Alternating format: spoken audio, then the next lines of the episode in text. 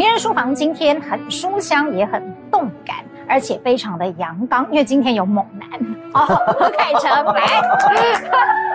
呃，有何凯成的地方，应该就要有掌声哦，因为你其实算是在球场长大的。嗯、那现在我们如果 Google 何凯成三个字，嗯、大概出现的就会是哈佛跑风啦、求学联盟啦。是，你的名字在台湾大概已经跟哈佛还有求学是连在一块的了。是，那呃，从哈佛跑风这样的名校光环，到回来台湾家里创造一个求学联盟，希望能够翻转。东西方的教育观念，我们等一下要好好的聊聊求学联盟。不过你的理想非常的宏大，嗯，希望大家可以又读书又运动，相辅相成，然后吸引很多学校来加入。可是又设了一些条件，是对。其实呢，不管从小地方或大环境来说，那个改变都是非常剧烈的。没错，你的宏大的理想，嗯，到目前为止，嗯，你觉得实现了多少？应该说我我回来台湾是二零一二年。一三年创办求学，但求学联盟的成立是在一八年，所以换句话讲，我觉得我们经历了五六年的摸索。去年成立有二十七间学校加入，但今年第二届开打有七十三间学校。哦，非常快。对对对，所以应该是说，我觉得只要我我一直都很相信一个关键点，就是当有正确的游戏规则跟环境的时候，当我们每个人其实的努力，其实我觉得我们华人是有竞争力的。是可以跟全世界竞争的，但前提是我觉得要个好的环境跟被给予机会，所以我觉得来自这样的信念还有我自己的故事，其实就是不断的坚持下去。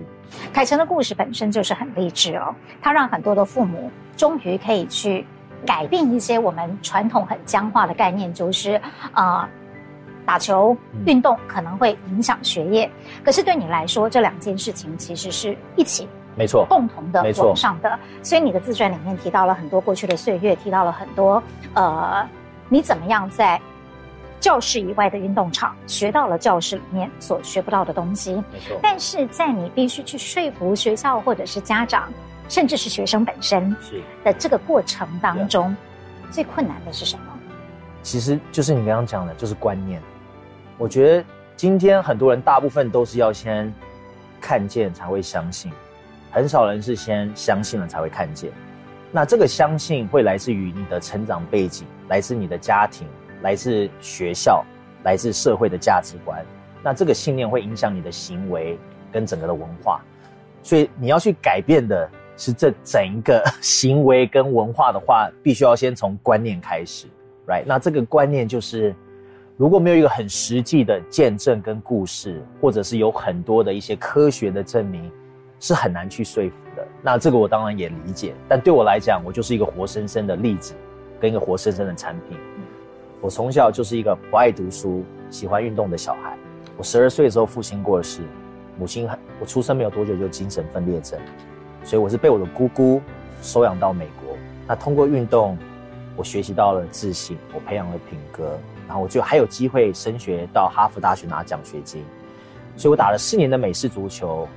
我现在想要回来亚洲，原因就是因为我觉得，如果连我像我这样一个孤儿，什么都不懂，不懂一句英文，可以在五六年，因为换了一个环境，被给予机会，可以有这样的成就，我就相信我们台湾的小孩也可以。对啊。可是海城就是很活生生的在我们的眼前上演了这样的人生嘛？因为其实你到美国的时候。你并不是 A B C，你是小学毕业，十三岁才去了美国。对，中间当然也历经了一些挫折，是，然后进了哈佛。嗯，那顶着这个哈佛的光环，嗯，对你来说，在运作求学联盟有没有一些帮助？有帮助，但我觉得在过程对我个人来讲，我觉得也可以是一个包袱。哦，Right，因为我觉得当你有这样的一个光环的时候，其实啊，大家会有对对你有特别的期望。会对你有特别的期许，但我觉得我回来台湾，讲真的，我觉得是从零开始，而且是把这些事情都丢掉。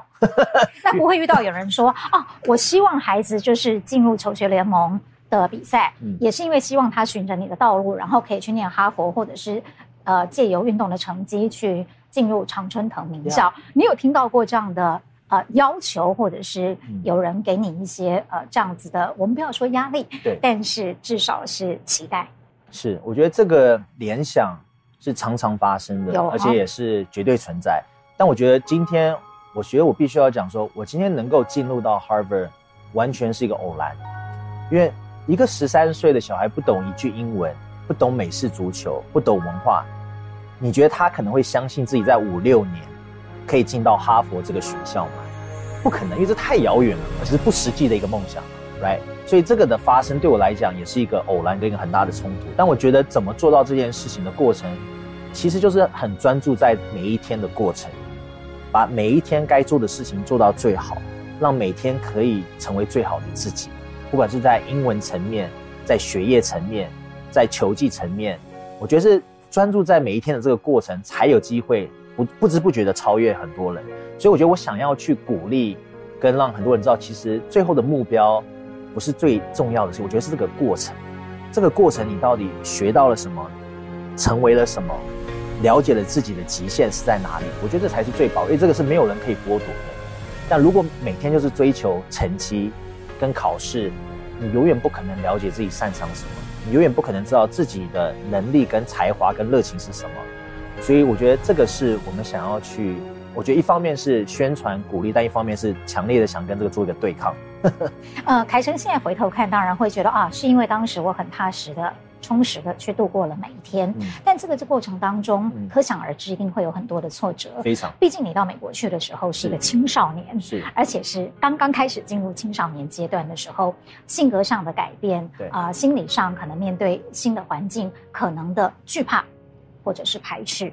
可是，不管是看你的书，或是你在健身说法一些历程当中，我觉得在那个部分，似乎你是适应的非常快。为什么？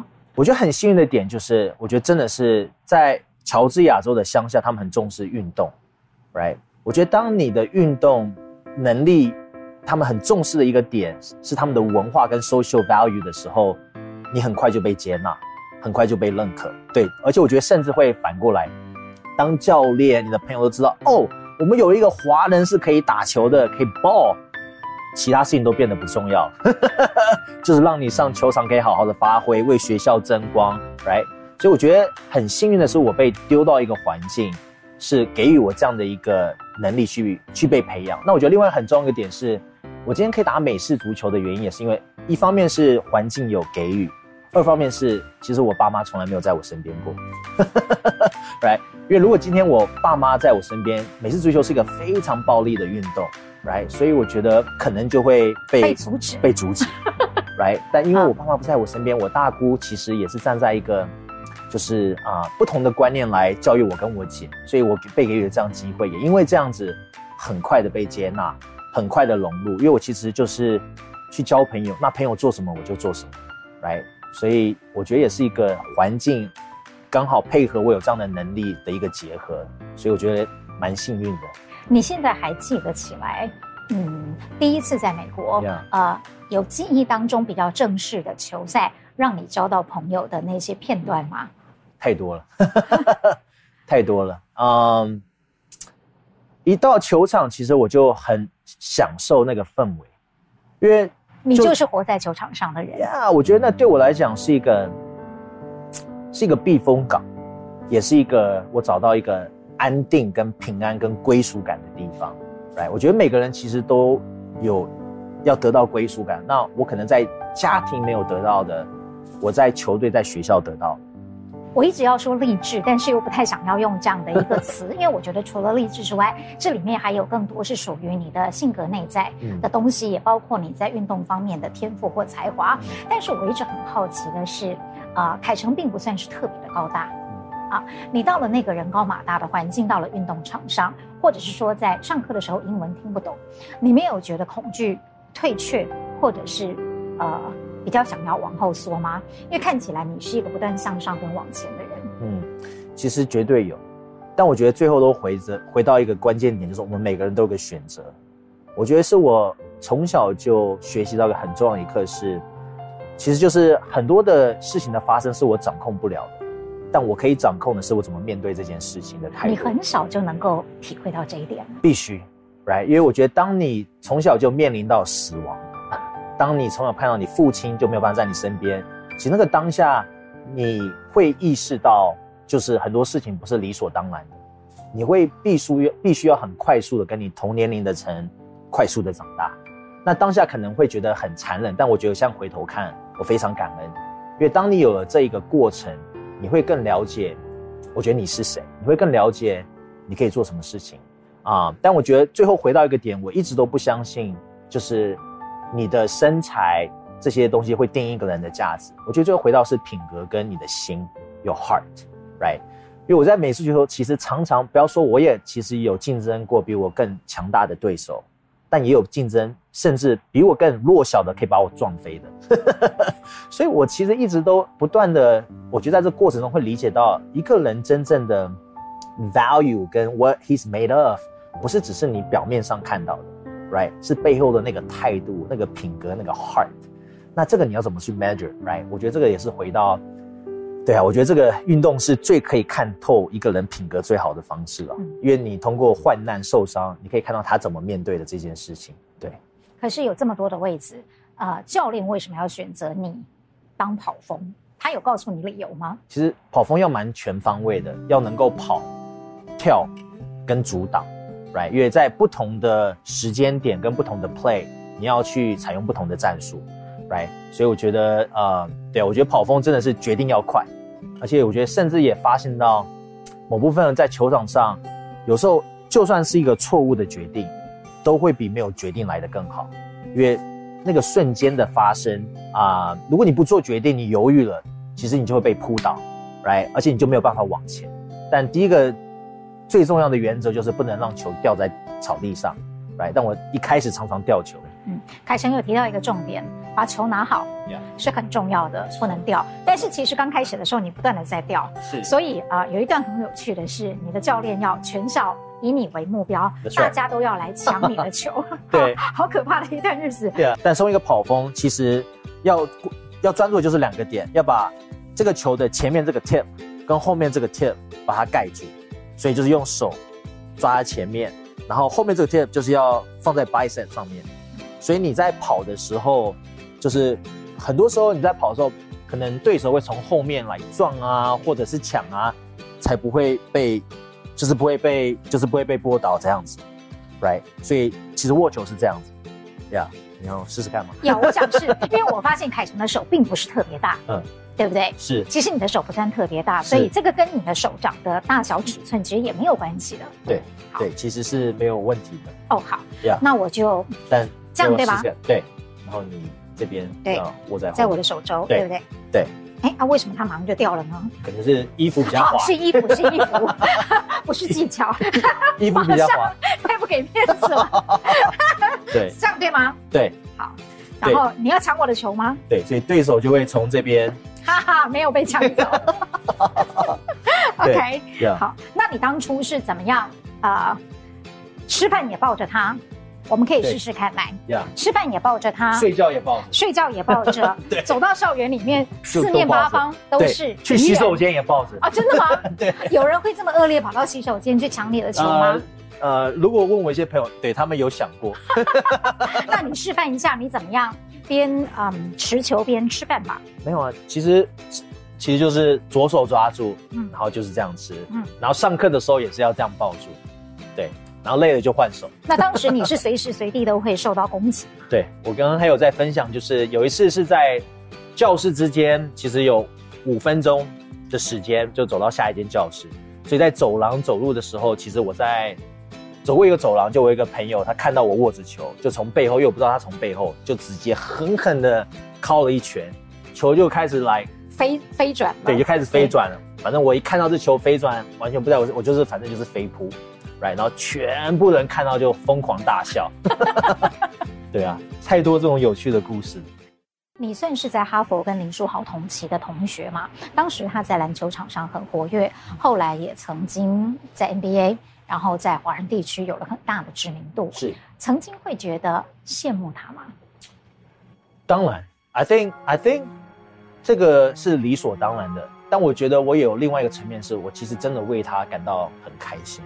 因为我知道他背后的付出跟牺牲有多么的大，但我觉得另外一个很现实里面，我觉得我自己也是相信我们每个人有独特的能力跟安排，right？所以我我觉得我那时候其实会常常，我觉得也是从小这些经历让我学习到的去往内看，而且不是看，是往内挖，就是完全的去 dig deep，去 understand，去了解你真正是谁，跟 what you're made of。对啊，我觉得印象最深刻是在林来疯爆发的时候，我那时候刚回来台湾，一二年，然后林来疯爆发，那个差距是非常大的，而且我又抱持一个梦想，也离开了我的工作是失业的状况，要创业。其实我觉得我印象很深刻，就是那时候的落差，就是会让你内心会觉得你到底在干什么？What are you doing？但我觉得，我觉得我现在回头看，非常感谢自己的那个时光。因为当你可以去度过，去往内挖，度过那时光，你会真正的了解你是谁，你为什么做这件事情，不是为了简单的一些短暂的利益或名或义，而是真正想要去创造价值的时候，这个是无法被摧毁。来，所以我觉得那样的一个磨练出来的心智，那样的一个意志。要非常感谢那段时光。其实这里面衍生了两个问题哦，一个就是你往内挖的部分，一个当然是走职业路线的部分。我们先从比较肤浅的 社会名利的这一部分来谈好了。啊、呃，后来当然是因为受伤让你提前离开了你的美式足球生涯。对。不过呃，如果没有受伤的话，啊、呃，凯成曾经动念也要走上职业的道路吗？那个样的一个 level 啊、我觉得我也知道，一般美式足球运动员的生涯。不到三年，OK，不到三年，所以其实我在大学大二的时候，我大概就理解到我应该不会往职业球员的路线，right？所以当我理解到这件事情，我就开始去思考，那我接下来要做什么，跟我有什么样的兴趣，变成说，其实运动对我来讲只是一个跳板，让我可以更快的接触到很多不同的人，接到朋友跟人脉，但最后是怎么去好好利用这些认识的人，让以后有更好的发挥空间。所以，我其实，在大二的时候就理解到，那我觉得可能也是经历过一些受伤这些事情。但 Jeremy 不一样，我觉得 Jeremy 他很早就知道他要走职业路线。一样。嗯，你大学的时候主修的是经济，对，但是最后你也没有去做金融业的工作，即便你刚毕业的时候有一个非常好的工作机会，是，而且一开始的时候就是一个嗯很好的年薪。想想如果当初是走那条路，你的创业也不会这么艰辛。现在我们看到何凯成应该是一个华尔街金童了。对不对？但是你的价值取向总是跟别人不太一样。Yeah. 大学的时候，教练介绍了你工作，你没去，你跑去卖房子，嗯、去做房地产。嗯、虽然赚了一点小钱，也学到了一些东西，不过教练有一度不太高兴。是。后来毕业的时候，很高薪的金融业的工作你没有去做，对可是你选择了薪水只有一半的 NFL，对在大陆的这家公司。你一路走来，你的价值取向是什么？我觉得，因为我经历了刚刚你讲的房地产，我觉得当我在大学，其实我曾经在短短两个月，我有赚到将近六十万台币，right？那我那时候有好棒哦，有有，我们不要录了。没有，我觉得我想要讲的是，因因为到了那个阶段，你会发现，其实你在追求的这件事情，你会发现你还是很空虚，right？我觉得应该是我很幸运，因为在大学院。其实宿舍也很好，right？然后也有奖学金、financial aid 这些东西，我就理解到，我虽然有这么多的这么多的金钱，但是 I'm not really happy，right？那我觉得我也开始去思考，就是人生的意义是什么。然后我被给予了这样的一个机会跟过程，让我有机会一个孤儿完全什么都不懂，在五六年可以进 Harvard，我就在思考，我到底 What can I do？我到底可以做什么事情是可以真正帮助到人，可以有价值的？但我觉得最关键的一个点是，我不想有后悔，我不想要当我快要死的时候，我回头看，我说哦，我当初没有冒这个险，我当初如果我就多有勇气一点，就可能我会有这些。因为我觉得我看到我父亲在过世之前会有很多后悔，那这些后悔都是来自不是你做过什么，都是你还没做过什么。嗯，其实我父亲在临走之前啊，我是看着他走的。然后他在病床上，是我跟我姐。然后那时候他快要走，我跟我姐，我才记得那那一幕画面，就是痛哭流涕。但我觉得我跟他承诺讲一句话说，爸，不用担心我和我或我和我姐，我会好好的。我觉得这对我来讲，一直到现在我三十二岁，都是不是一句话，是一个承诺，是一个一辈子的承诺。So I think 我很多做很多事情，我都会去思考，Am I making my father proud？有没有让我的父亲荣耀？嗯，这是一个非常惊人的早熟 啊！如果现在因为凯成已经差不多呃三十岁左右了，对但是你是在二十岁更年轻的时候，甚至于很多人大部分是还很懵懂的情况之下，你就会去往内思考。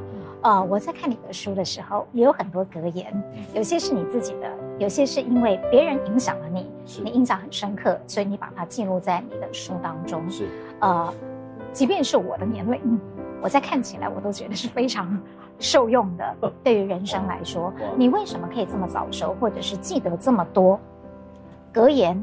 常常跟自己的内心对话吗？还是别人跟你讲了什么？还是你看到一段什么的时候，你会不由自主的把它记下来，烙印在你的灵魂里面？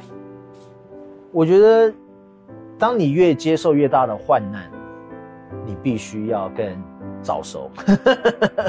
所以我觉得这个这是一个过程啊、呃。那我觉得很幸运的是，我其实不管是通过运动教练对我讲的话。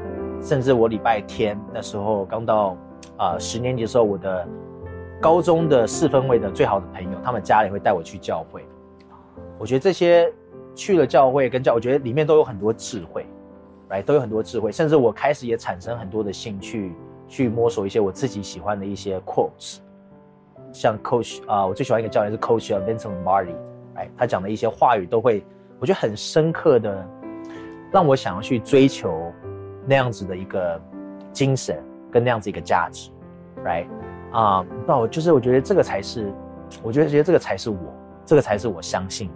那我觉得这个最后讲真的，我觉得每个人最重要存在的点是你的 core value，你到底相信什么？因为我觉得这个最后就是代表你这个人生的价值。那我觉得真的是因为经历这些患难，经历这些患难，还有这些话语，才让我变得更。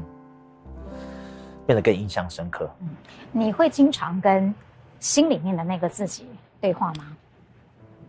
必须啊，必须啊。Um, 所以我觉得这也是一个嗯，um, 而且通常都是在最忧郁、最彷徨啊、uh, 最 confused 的时候。我觉得我也是常常不是说什么事情都一定要靠自己。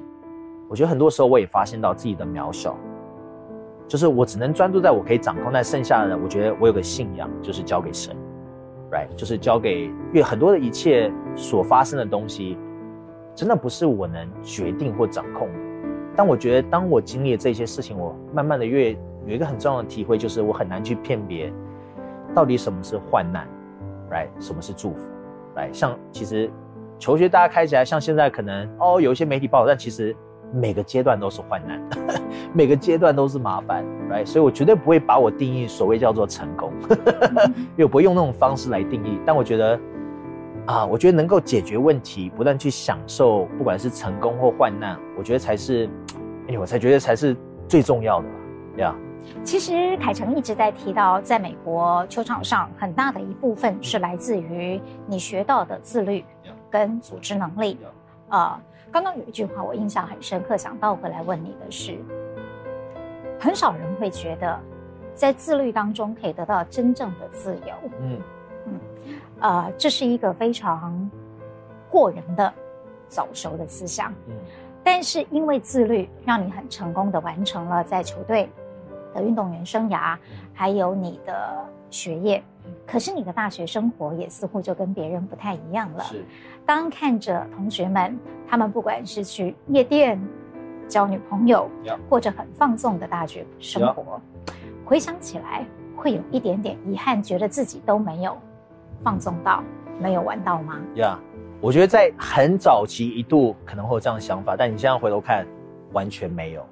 我觉得我反而得到更充实的生活。其实有很多时候，我们是早上五点钟起床，然后六点钟训练。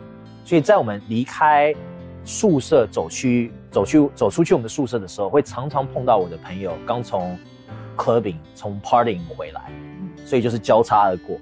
就是啊、呃，你醒来了，他们还没睡。Right，right，没错。所以其实常会有这样的一些事情发生。但我觉得，其实当你为你自己啊、呃、的兴趣热情。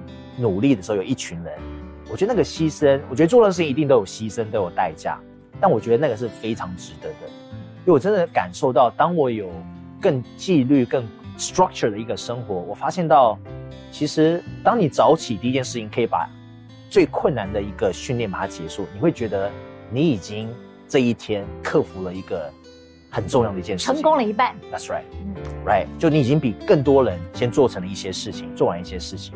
而且如果真的在这样的一个观念其实在延伸，你会发现到原来为什么美国这么多的企业家，这么多的老板啊、或者打场简的成功人士，其实过去都是运动员，right？因为他们就是有经历过这样的 discipline，right？也知道怎么去在患难中可以带领团队，right？也怎么去激励大家。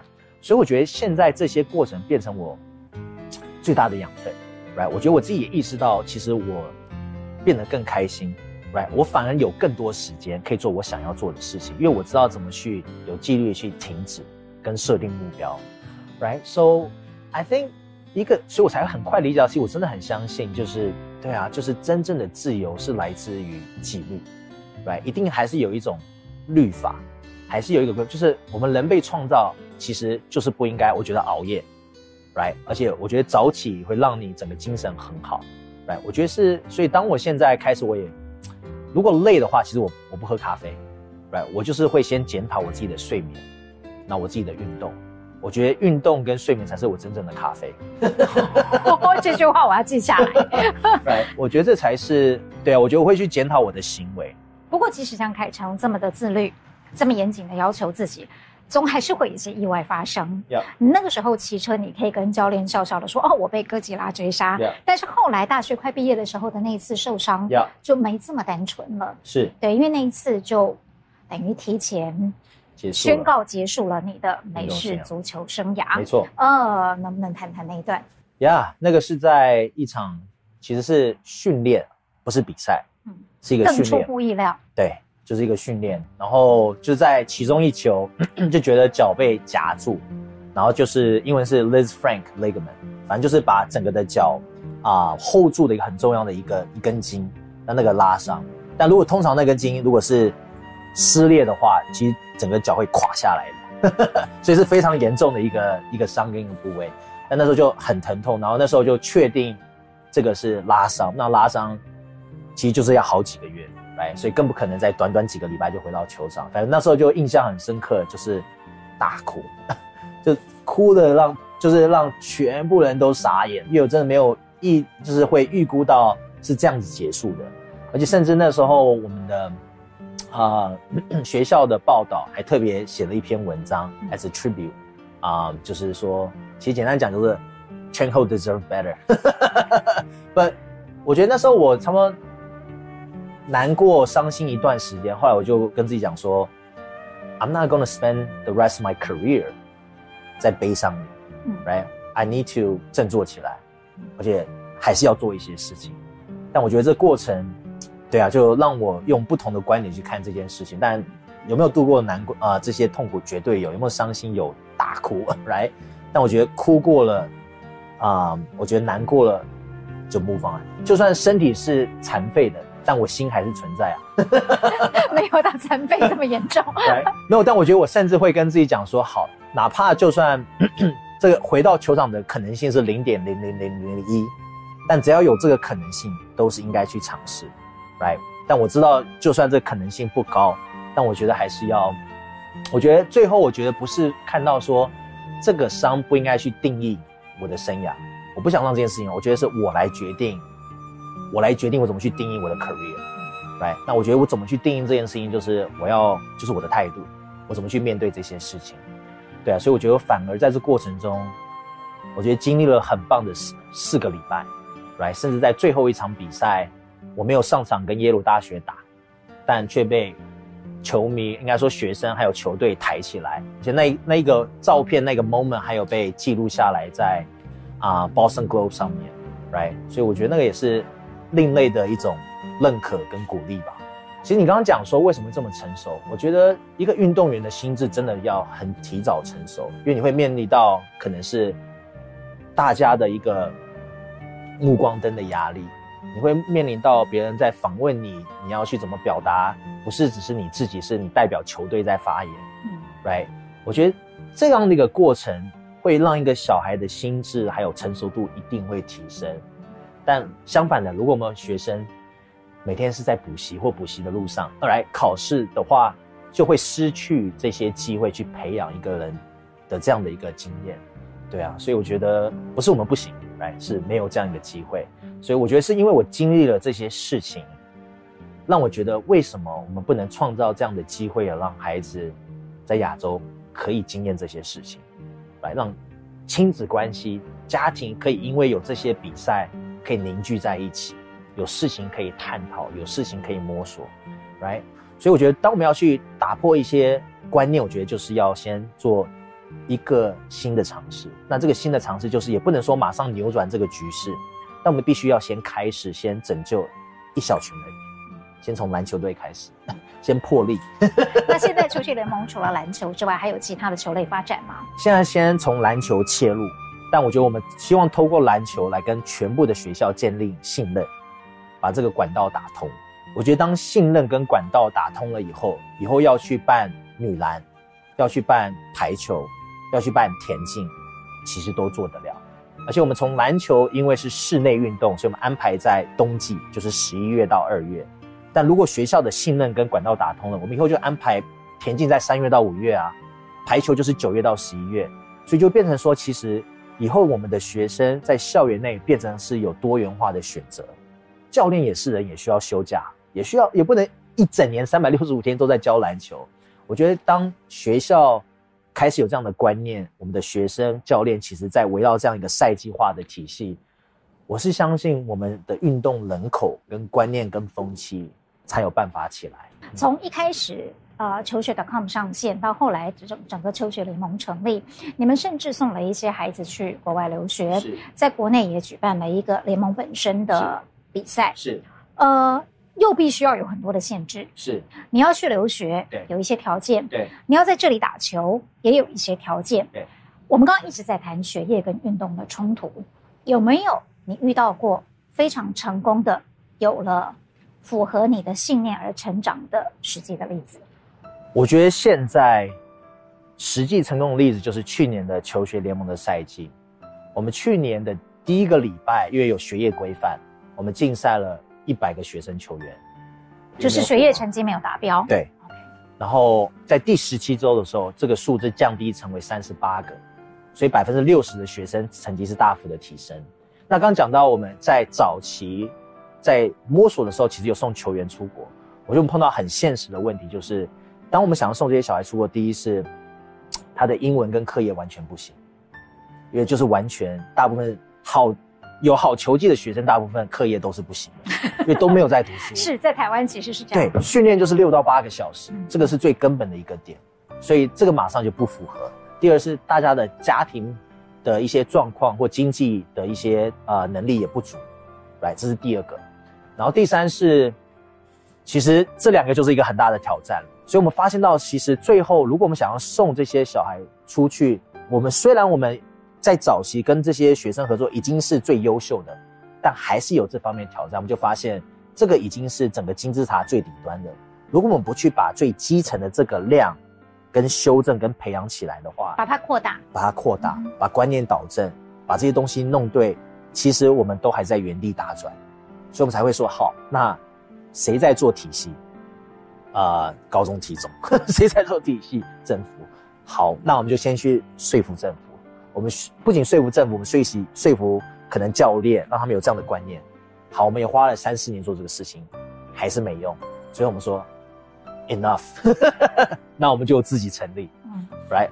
困不困难？非常困难。有没有很大的挑战？太多挑战。但如果这一步不去做，就不可能让这个使命发生，就不可能真的带来改变。因为我们真的发现，如果没有一个好的体，就是如果这个不去做的话，什么事情都是白讲，来。所以我觉得是来自这样的一个经历，看到这个事情有这样的决心，那真的是在一八年第一届成立，看到学业大幅的提升，也看到很多观念，而且讲真的，七十三间三间学校的成长是完全超乎我的想象。我觉得这个成长也造成我们现在有很多的挑战，太多的挑战。对啊，凯程刚刚在讲接下来的蓝图，显然因为现在你已经有了一定的基础，所以就已经早度过了当年那个很辛苦的摸索的阶段。你现在对于未来的发展已经有一个非常呃具体的构想了。但是人生一直不断的在不同的阶段，我们也就不断的在摸索。回头看，呃，你刚刚讲学生去。美国，即使他想要循着你的路子，语言是他非常大的一个障碍。课业是他非常大的一个障碍。你当初度过去还是有使用了一些工具跟课外读物，这一点是不是可以分享一下，让他们知道，如果他们也想成为第二个何凯成，应该要怎么做？那我觉得现在的科技跟工具太多了，right？比你当初去的时候太方便了，right？又有 IG、Facebook，所以我觉得如果现在的学习英文的速度应该更快。好多翻译软体，right？资讯太快，但当时啦，当时那时候其实。没有智慧型手机，所以就是带着，其实就是带着这个一个电子字典。我现在还有，就是有保留，叫反正就是无敌。哦，真的非常的古老。Yeah, yeah, yeah. 所以就是带这个电子字典，然后会有一个笔记本，就把全部的单字看不懂把它写下来，跟整个的意义把它写下来，然后就不断重复的写。我觉得没有捷径，也很感谢当时有这样的一个字典，因为那时候不仅有翻译，还有教你怎么发音，对。然后别人可以听得懂，你也可以听得懂别人的讲话。对，所以我们现在也要鼓励学生，如果要去的话，带一台无敌。没有啦，现在已经有太多其他的这个工具是可以使用的。那那个时候的你有借助一些英语的课外读物来增进你的语言能力吗？一开始其实就真的没有完全不懂英文，除了单字以外。所以一开始我记得我大姑在暑假会带我去图书馆，那那时候。我一开始就很要面子，就会想要去读一些成年人的书，但一打开呢，完全看不懂。对，所以就会跑到年纪比我小的啊、呃、幼儿的的这些读书的书，right？那就是简单讲就是卡通，那每一个页就大概一两句话，然后大家会说：“来，你读这个。”我就说不要，就 会觉得自己很没有面，因为那些都是三岁、四岁、五岁、六岁，right？但我已经是十二岁在那边，对，但就是从那时候开始。就是，其实就是拿这些你可以懂的书开始。那我觉得最后，其实就是读一些我自己有兴趣的，可能是一些运动的杂志、运动的报道 （Sports Illustrated），right？然后开始看 ESPN。我觉得开始看这些我对我有共鸣、跟我有兴趣的这些读物，才让我啊比较愿意去花时间、有动机去克服困难。那我们就来看看，除了动态活动之外，凯成的静态活动，嗯，阅读也是其中之一吗？是，毕竟你提到了，你有很多的学习还是透过书本的。呀呀，对，在我高中这个阶段，我觉得影响我最深刻的一本书是这个，而且这个书是我姑丈给我的，啊、uh,，How to Influence, How to Win Friends and Influence People by Dale Carnegie。当初他给我这本书，其实我有点不开心，我觉得说，难道我不会交朋友吗？难道你觉得？我我没有这样的能力吗？来，我觉得这直觉上面会有这样的一个误解，但我真的很感谢他，因为我这本书其实翻了好几次，而且我现在里面的很多一些关键的一些故事跟用词，我其实有把它自己做成我自己的一个 summary，然后就放在我的书桌前面这样子。那我觉得这个真的就是回到怎么跟人相处，来，就是我觉得了解人的动机跟怎么去跟人相处的最后。如果你没有办法跟一群人一起合作，你永远会很孤单，对啊。但我觉得我想要另外一个讲的应该是说，阅读对我来讲很重要，我学到很多资讯。但我觉得相对的，我也想鼓励更多人是阅读以后要动起来，因为我觉得很多实质的，就像品格、领导能力、勇气，你无法通过阅读学习。right？我觉得这个是另外一个层面，我觉得是更重要的是好你。读了，你吸收了，但你要去做。就像你今天要做福利挺身，你不可能读完一本书，你学习怎么做一百个福利挺身，你必须要去做，你必须要去锻炼。所以我觉得这个是相辅相成的，来，我觉得这些资讯智慧很棒，但是吸收了要怎么活用这件事情，我觉得反而是更重要的。你一直是一个非常动起来的人，甚至于包括了阅读，看了之后，你还是觉得其实实践对你来说是很重要的。你现在正在实践一件，老实说，大家都觉得非常困难的事。当初在大陆的时候，你的同事跟你说，呃，你要做的事情已经超过了一个 NFL 是可以做的。在我们的眼中，哇，NFL 已经是一个这么大的机构了。嗯。可是你要做的东西是比它更宏大的，甚至于你希望。用十年的时间去追上这个我们落后的一百二十三年。是现在的你在经历了看起来初步的一个成功跟基础之后，你还有多少信心？I think，我觉得这是回到最根本一点。我觉得我在讲这些事情，我觉得最后最持久的事情，永远是真理，right？所以当你相信这个是真实跟真理的时候，我觉得就不是有没有信心，就是你会愿意为这件事情牺牲你的生命，你会愿意为这件事情，就是 you willing to die for it，right？我觉得这个是，我觉得这是最最真实的一个点。我觉得这个 belief，这个 truth。When something is right, should be something willing to die for. 所以对我来讲，我觉得这个能不能在我生命中发现，我不知道，right？但我觉得我的概念是，这个事情一定要做，而且一定要发生。就算不是因为我让这件事情发生，那也让下一代的人可以继续坚持下去。因为我觉得 it's not about me, right？我觉得是一个更大的一个理念，真的是 bigger than me。是要让这个下一代，还有我觉得让小孩还有整个教育可以变得更好。那我一直相信这个是一个，不是只是我的梦想，right？我觉得是有很多家长、很多人的梦想，但这个真的要开始，要不然啊，要不然十二十年、三十年我们还在原地打转。所以对我来讲，我觉得这个是一个必须要去做，跟要去让这件事情实现的事情。当然，这过程当中有太多，这只是一个起点。它鼓励你一直的往前.在每一个过程当中，每一个新的阶段，都有一些鼓励你的人或者是事。我们必须要回到当初愿意投资你，让今天求学联盟也有这样子的规模的一个投资人。当然，你刚刚也特别提到，可能最主要的就是当初蔡崇信，并且他可以说是相当主动的.